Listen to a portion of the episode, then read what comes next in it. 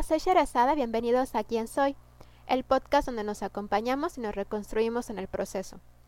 Como siempre les recuerdo que se suscriban a los canales de Spotify y de YouTube para que crezca el grupo de personas que nos escuchan. En Facebook pueden encontrarme como Quién Soy, por Instagram y Twitter como Quién Soy Podcast. Igualmente pedirles apoyo para difundir los capítulos a sus conocidos. El tema del capítulo de hoy es conformación de nuestra identidad desde lo individual a lo colectivo. Creo que el título por sí solo puede sonar extraño, o bien sin un sentido, pero realmente considero importante el tema y aunque durante episodios anteriores he hablado de pautas para alcanzar nuestro bienestar, hablar de autorrealización, autoestima, la importancia de tomar nuestras decisiones, creo que algo fundamental es no solo centrarnos en nosotros mismos y en pensar quiénes somos, ya que nuestro comportamiento, acciones y cada uno de nosotros formamos parte de algo más grande.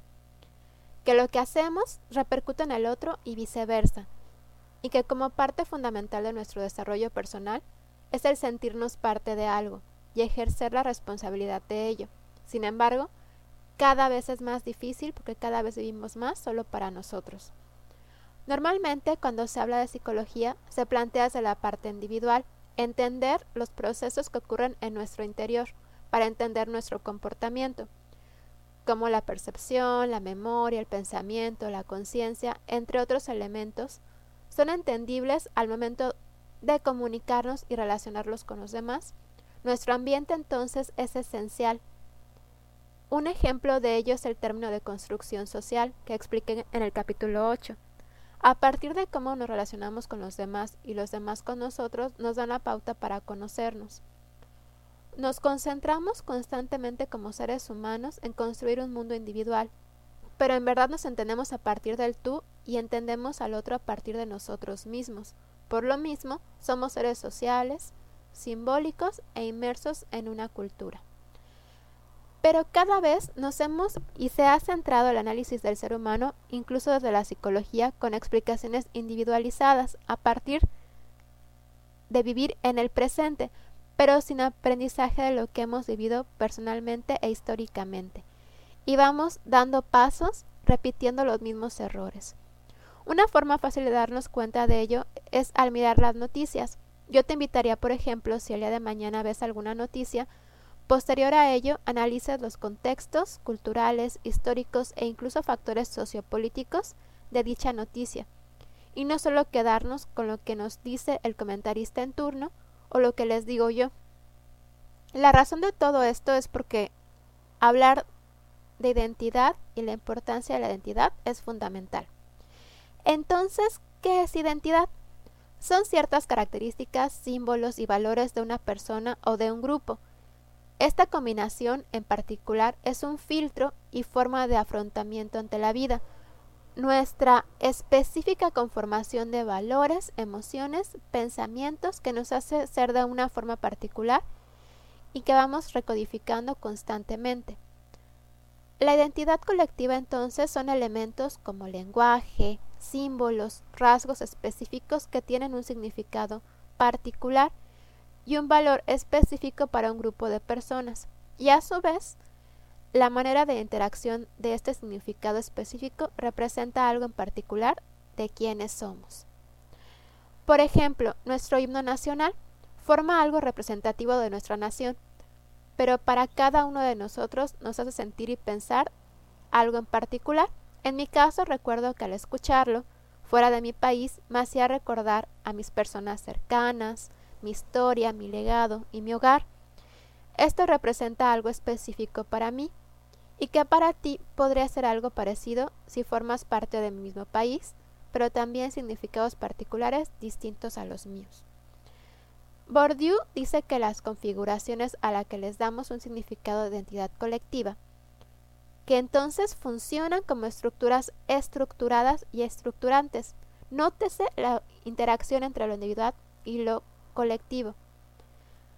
A partir de ellas, que ya están estructuradas, estructuramos constantemente. Si bien es cierto que puede influir un sistema social o una visión política en las identidades colectivas, que pueden ser coercitivas y dificultan el cambio de condición y significado, dictando valores específicos y que sientan bases de lo que es normal y lo que es anormal, fuera del pensamiento crítico, por lo que puede ser tan real la frase que dice que la historia es contada de los de los ganadores y la rigidez que puede haber en la misma. Cada vez se siente más cómo luchamos personalmente por rechazar aquella colectividad y significados en común. Como dice Bauman en su libro de Modernidad Líquida, describe una sensación de que podemos perder una modernidad fructífera y verdadera que se nos va entre los dedos, donde vimos a partir de la mirada de nuestros abuelos y padres cambios rápidos que nos hablaban de desarrollo, donde nos volvemos una aldea global, donde se habló de libertad, de tener la oportunidad de construir nuestro futuro de manera independiente, pero en cierta forma esa independencia nos ha ido alejando de sentirnos parte de y en lugar competimos por lograr. Recuerdo el momento donde dejé de salir a jugar con mis amigos al parque y a la calle y comencé a convivir con una computadora, a investigar sobre tribus urbanas y comencé mi fase gótica, perdiéndome la oportunidad de comprender más mis orígenes, entender los significados de lo que me contaba mi abuela, y por lo mismo de negarme a mi posibilidad de sentirme parte de algo cercano a mí. Es hasta años después que mis trabajos comunitarios me permitieron sentir y entender la importancia y riqueza de pertenecer a algo. Y cómo esa red de apoyo entre personas te hace sentir protección, forman parte de tu identidad y fue hasta el año pasado que viajando a comunidades del centro del país, llegué a lugares y conocí personas tan cercanas a mis antepasados que aprendí a amar y a entender palabras y gustos que forman parte de mí y que a su vez son el legado de aquellos seres queridos que ya no están físicamente conmigo.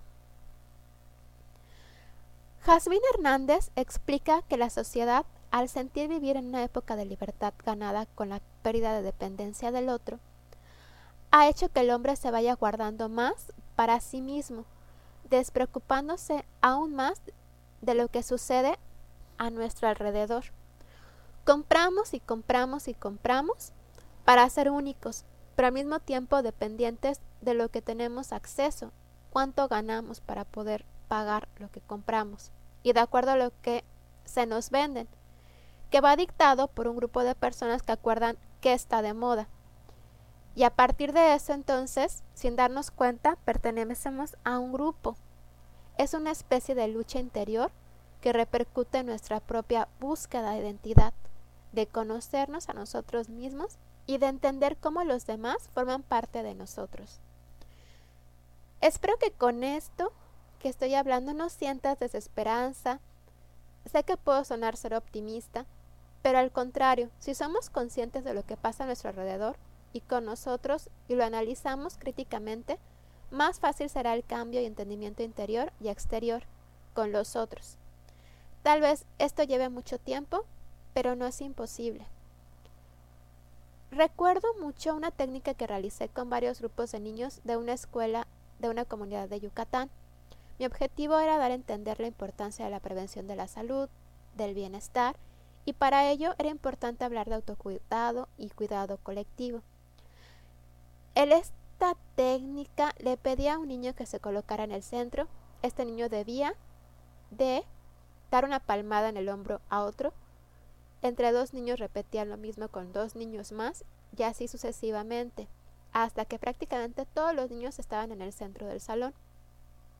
Al final les explicaba que el primer niño tenía gripe, pero como fue a la escuela enfermo y no se cubría la boca al estornudar y no se lavaba las manos, fue contagiando a los demás. Si los demás tampoco se cuidaban, enfermaron a los demás Posterior a ello, los propios niños en colectivo analizaron qué acciones pudo hacer el pequeño grupo de niños que no se encontraban en el centro del salón. Con ello, justo concluyeron la necesidad de ser responsables con el otro, y qué significaba entonces el autocuidado. Ahora te pregunto, así como los niños, ¿tú has reflexionado al respecto? Reflexiona sobre cómo tus acciones repercuten en el otro o cuando algo tan simple como tirar una basura en la calle o no taparte la boca al estornudar, en lugar de decir pues me enfermo y ya, que esto no te libera de la responsabilidad de afectar a los demás. Tal vez el efecto de tus actos podría provocar que se tape una coladera y cree fauna nociva en la casa de algún vecino, o que tal vez una simple gripita en otra persona más malnutrida o con diabetes puede ocasionar algo más grave. Y también ponerle un alto a la frase como está enfermo ya porque quiere, sin pensar en todos los factores, incluso ajenos a él, que pudieron llevarlo a esta situación y que a su vez esto podría repercutir en algún familiar tuyo y a la larga en ti. Bueno, hasta este punto ya analizamos los conceptos de identidad individual y colectiva y cómo nos encontramos en una constante lucha con la identidad colectiva y esto a su vez en entender nuestra identidad personal.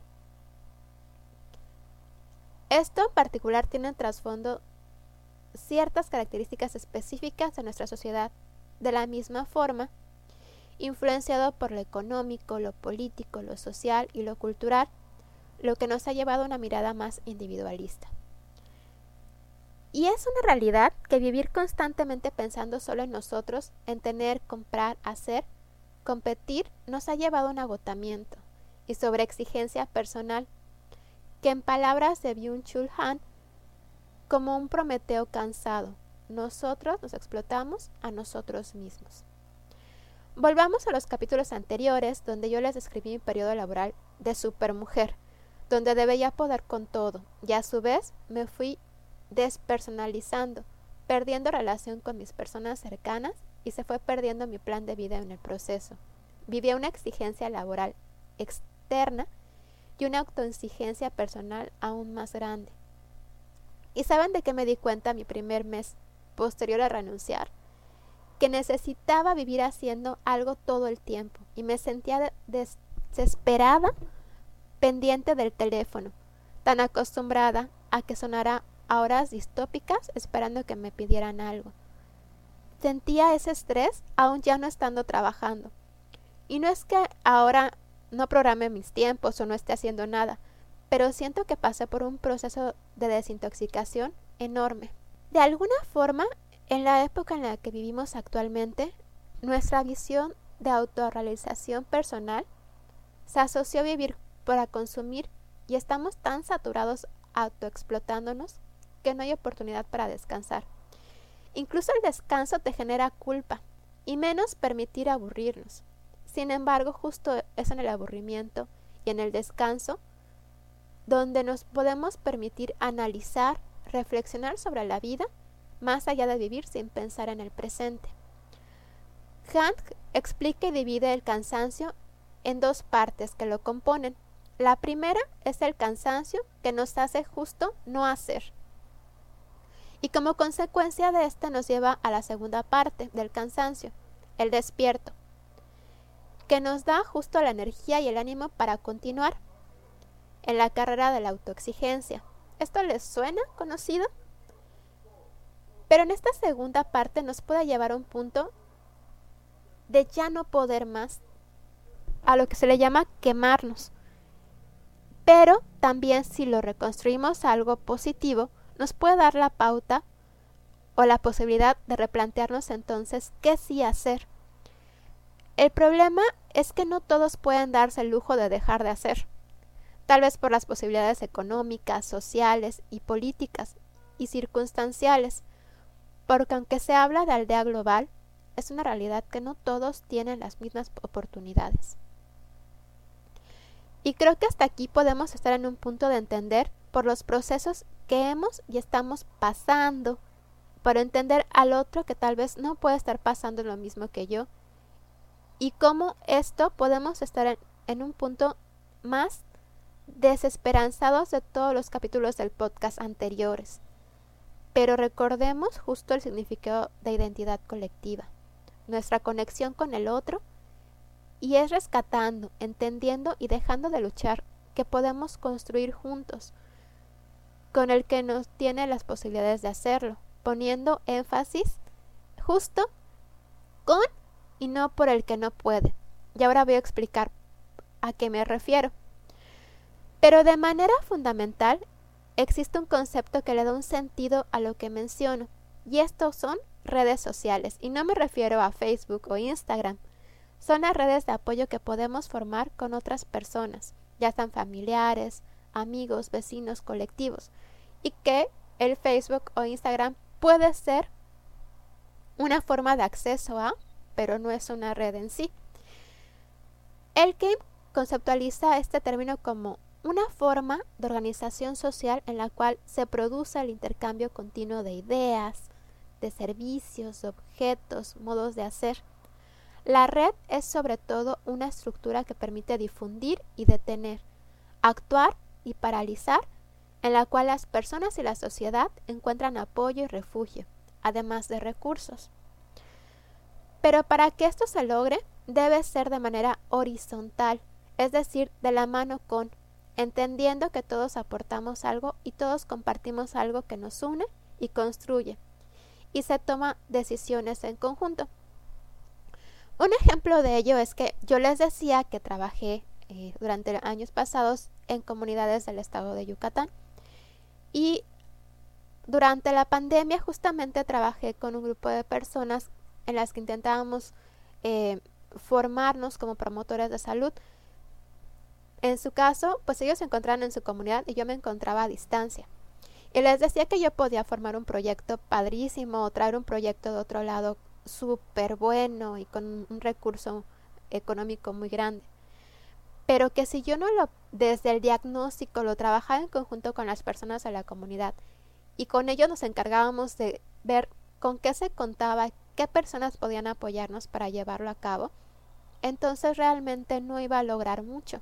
Por ejemplo, si yo em, quiero hacer un proyecto que hable de em, mejorar la alimentación en una comunidad a través del consumo de la manzana del estado de Yucatán, pues esto no lo voy a poder lograr porque en las comunidades de Yucatán no hay árboles de manzanas, hay árboles de otros frutos.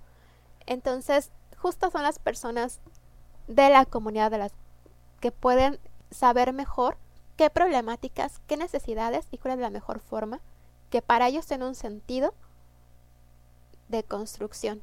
Cuando comencé a entender la importancia hace mucho tiempo de trabajar junto con el otro para el bien colectivo, y que a partir de ello me daba un sentido de pertenencia y un entendimiento de mí misma, y me acercaba por lo mismo a la búsqueda mayor de autorrealización personal, pensaba en causas ajenas a mí, externas, y mirar que la construcción y fuerza de lo colectivo se puede formar desde el apoyo entre amigos, entre la unión con un grupo de vecinos o la sororidad con mi compañera de trabajo.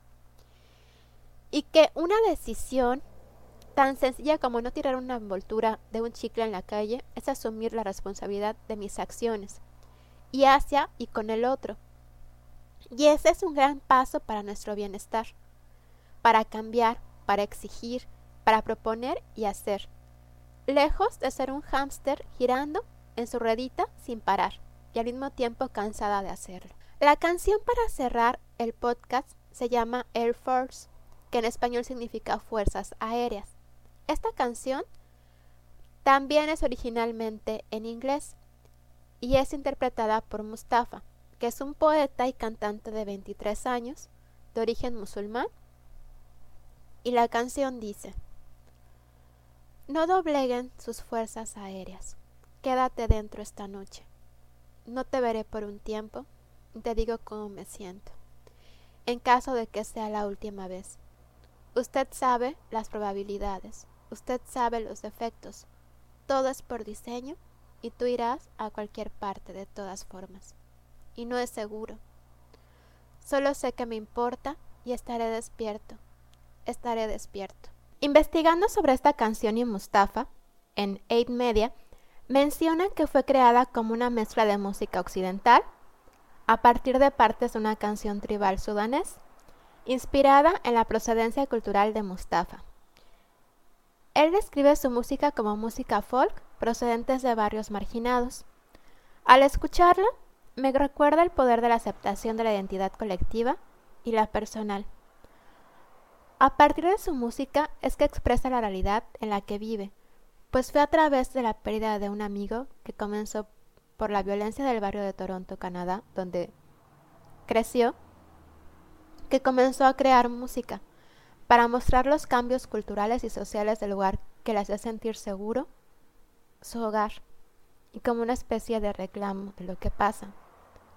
Pero igual, para mostrar esta fuerza que hay de las personas que viven en ella. Sé que este es un capítulo un poco crudo, que podemos sentir a partir de los capítulos anteriores que vamos por un camino de crecimiento personal, de la búsqueda de nuestra libertad, de autorrealización, pero esta no podrá ser completa si no entendemos esta relación con los otros y que vivir sin el otro hace que crezca esta polaridad. Problemáticas y necesidades que vemos y que aunque vivimos en un mundo acelerado y seguimos y nos autoexigimos, es importante darnos cuenta de analizar, asumir la responsabilidad y dejar de culpar al otro solamente y pasar de la contemplación a la acción, a la propuesta y a la construcción juntos. Nadie es una isla, completo en sí mismo. Cada hombre es un pedazo de continente, una parte de la tierra.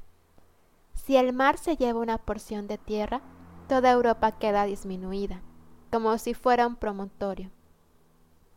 O la casa de uno de tus amigos, o la tuya propia. La muerte de cualquier hombre me disminuye porque estoy ligado a la humanidad. Por consiguiente, nunca hagas preguntar por quién doblan las campanas, que doblan por ti. Este es un poema de John Donne que proviene del libro Por quién doblan las campanas de Ernest Hemingway. Y justo nos habla de que formamos parte de un conjunto, de un colectivo, que somos los seres humanos. Y que aislarnos de esto, solo pensar en nosotros constantemente, es perdernos de la riqueza de lo mismo. Con esto concluimos el capítulo del día de hoy. Cuídense, nos escuchamos la próxima semana en Quién Soy. Igualmente quiero agradecer al grupo de fans de BTS, ARMYs, porque tuvieron mucha comunicación conmigo y mucha respuesta por Instagram durante el capítulo que hablamos de autoconocimiento y autoestima. Eh, voy a intentar retomar más canciones de BTS porque realmente tienen un trasfondo eh, muy grande de la teoría de la personalidad y que también tienen un mensaje que es muy bueno de análisis para temas de bienestar, que es justamente los temas de los que hablamos en este podcast. Y en general, sé que este capítulo fue un capítulo diferente y por lo mismo me gustaría escuchar sus comentarios al respecto. Suscríbanse por medio de YouTube o Spotify y síganme por redes sociales. Durante esta semana habrá una sorpresa para redes sociales, así que estén pendientes. Los quiero y hasta pronto.